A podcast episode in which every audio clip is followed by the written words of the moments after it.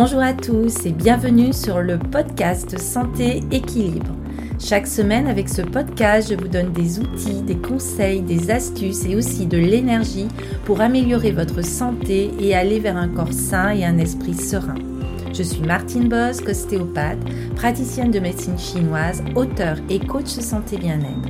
Vous pouvez me retrouver sur mon site internet www.equilibrenco.com. Alors mettez-vous à votre aise, installez-vous confortablement et c'est parti pour l'épisode du jour.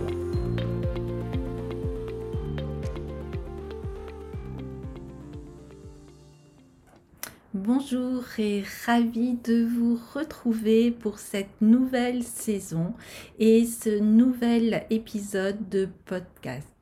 Alors aujourd'hui, je voulais évoquer avec vous le traitement par euh, ventouse, hein, qui est une pratique simple et efficace pour euh, se soigner.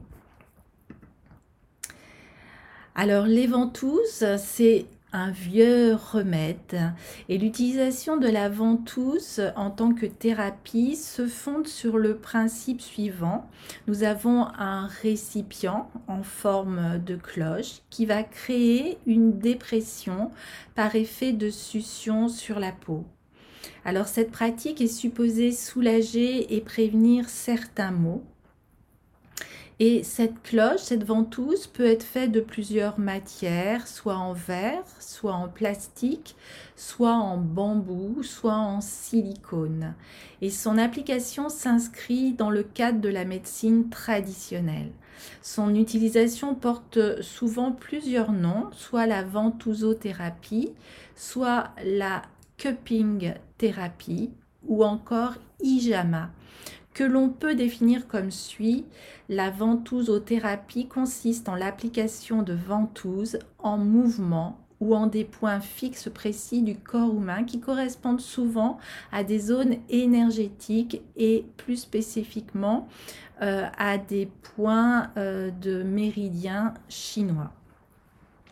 Alors euh, moi-même qui suis praticienne de médecine chinoise, euh, c'est vrai que je reviens peu à peu à cette euh, thérapie par les ventouses qui semble avoir été utilisée depuis de nombreuses années, des temps immémoriaux. Un peu partout dans le monde d'ailleurs, les archéologues mettent régulièrement au jour des sites où l'on trouve des traces de leur usage. Et je voulais aujourd'hui dans ce podcast, dans cet épisode, aller voir un petit peu avec vous euh, l'histoire de ces ventouses suivant les différents euh, pays, que ce soit en Égypte euh, ancienne, en Chine, mais aussi nous le verrons dans cet épisode, on retrouve cette thérapie aussi en Grèce antique et au Moyen-Orient et comment elle est arrivée ensuite en Europe occidentale. Alors les hommes et les femmes médecins de l'Antiquité utilisaient déjà des cornes évidées d'animaux afin d'aspirer le plus de pus des plaies cutanées. On peut encore trouver en Afrique cette forme de traitement où le vide d'air dans la ventouse était réalisé soit en chauffant l'intérieur de la corne, soit en aspirant l'air par un petit trou réalisé à chaque extrémité. Et on obturait ensuite le trou pour maintenir la dépression durant toute la durée du soin. Et cette technique s'est diffusée ensuite en Europe et au Moyen-Orient, comme on atteste la ventouse perse qui date des premiers siècles de l'islam et que l'on peut retrouver cette ventouse au musée du Louvre. Alors au Moyen-Orient, les premiers écrits médicaux mentionnant l'utilisation des ventouses datent environ de 3300 ans avant Jésus-Christ. Et l'application de ventouses est également connue comme méthode thérapeutique dans les médecines traditionnelles des plus grandes civilisations. Nous l'avons dit l'Inde, la Chine, mais aussi l'Amérique du Sud, l'Égypte, l'Empire ottoman et bien d'autres. Et s'il semble bien qu'il y ait une origine commune et universelle à l'usage des ventouses, la pratique clinique a suivi l'évolution des médecines, philosophie et religion de chaque ethnie ou civilisation en son temps. Et en cela, il est intéressant de constater que l'ordonnance d'une séance de ventouse est bien différente entre les arts médicaux asiatiques, moyens orientaux ou encore européens. Alors, tout d'abord, en Égypte ancienne, les ventouses étaient utilisées de manière courante. De nombreuses gravures d'abord indiquent leur usage en médecine, comme le papyrus, un des plus anciens traités médicaux qui aurait été rédigé bien vers 1500 avant Jésus-Christ. En Chine, la pratique des ventouses est euh, documentés et commentés dans la médecine traditionnelle chinoise. Et leur usage depuis le simple drainage du pu s'est considérablement étendu grâce aux milliers d'années de pratiques cliniques continues. Alors, on a différentes euh, techniques euh, qui va utiliser des points euh, de système des méridiens, mais on a aussi une association avec la moxibuction, qui est la technique qui consiste à chauffer un point et une zone à l'aide de plantes incandescentes. Et on va aussi, parallèlement au choix des points et des zones de pause, différentes techniques vont être mises en œuvre par les ventouses.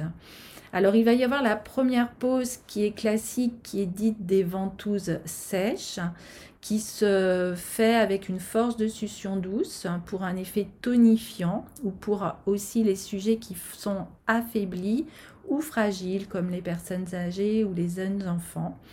Et euh, cette force de succion a un effet de disperser tous les blocages, toutes les stagnations sévères.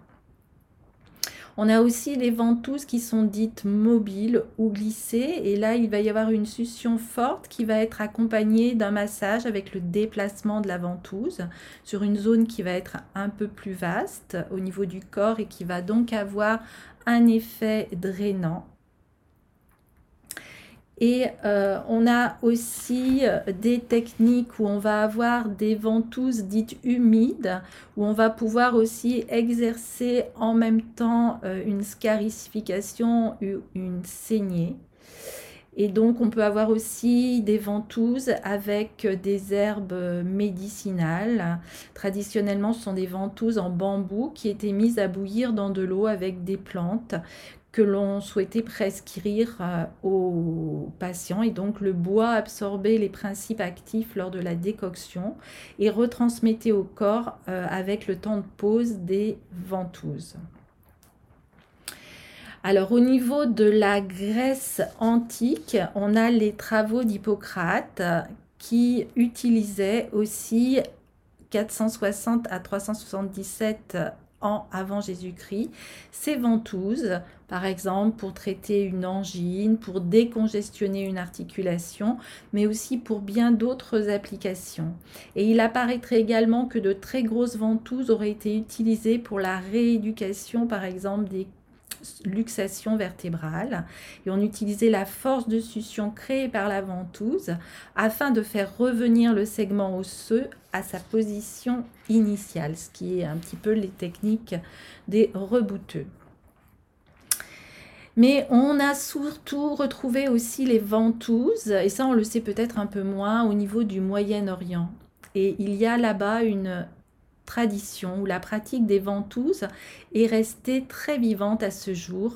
Et c'est ce qu'on appelle la médecine euh, ijama, qui veut dire sucer, aspirer, et qui est le terme souvent utilisé pour nommer cette euh, technique, et qui fait donc euh, intervenir un système de succion qui permet l'extraction du sang depuis la peau.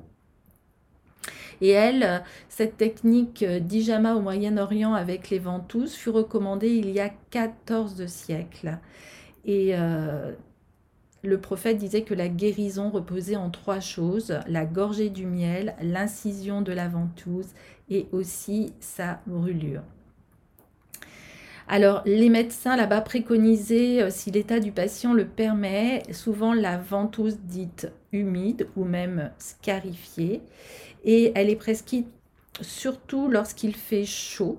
et particulièrement en milieu de mois lunaire, lorsque la circulation du sang s'active au fur et à mesure que l'influence de la Lune s'intensifie.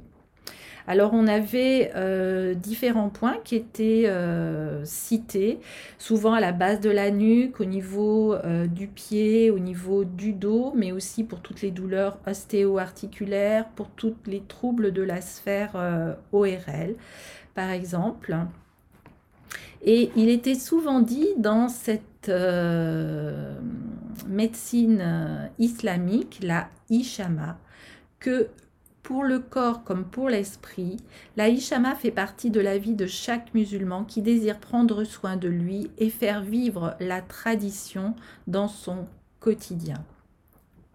Et à la différence de la médecine traditionnelle chinoise, dont les ordonnances tendent à suivre le mouvement des saisons, un temps pour exprimer à l'extérieur, un autre temps pour thésauriser, la médecine prophétique islamique préconise plutôt les ventouses enseignées à viser purgative pour éloigner le mal et solliciter le bien.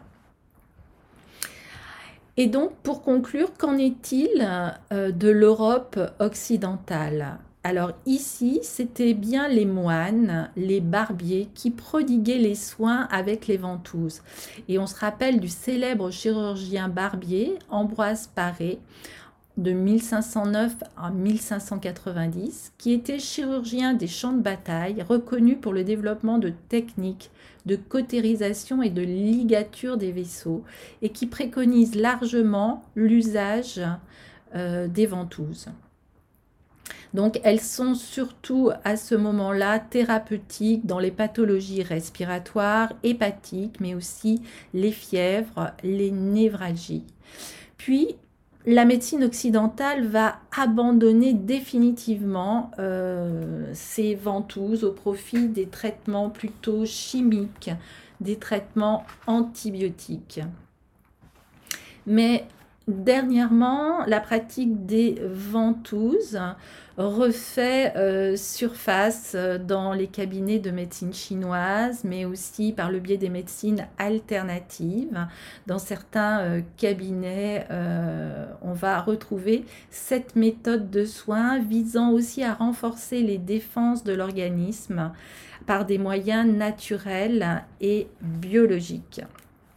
Et on a vu ces dernières années un nageur euh, médaillé aux Jeux olympiques, Michael Phelps, euh, qui est amateur euh, de ventouse et donc qui a permis aussi de refaire surface puisqu'on en a beaucoup parlé à ce moment-là.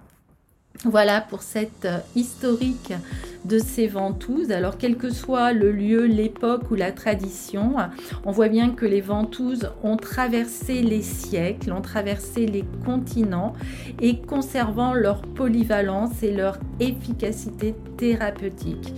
Alors nous verrons peut-être dans d'autres podcasts euh, quels sont leurs fonctionnements, quelles sont leurs actions, leurs effets et aussi leur mode d'action. Voilà, je vous souhaite une meilleure compréhension euh, de cette pratique simple et efficace et comment se soigner avec euh, les ventouses. Un traitement naturel sans aucun effet indésirable et qui peut vraiment euh, vous aider dans de nombreuses affections aussi bien bénignes que courantes. Voilà, je vous dis euh, à très très bientôt pour un nouveau podcast. Contente à nouveau de vous retrouver, de vous transmettre. Et je vous souhaite bien sûr une très très bonne santé. Prenez bien soin de vous. À très très bientôt. Bye bye.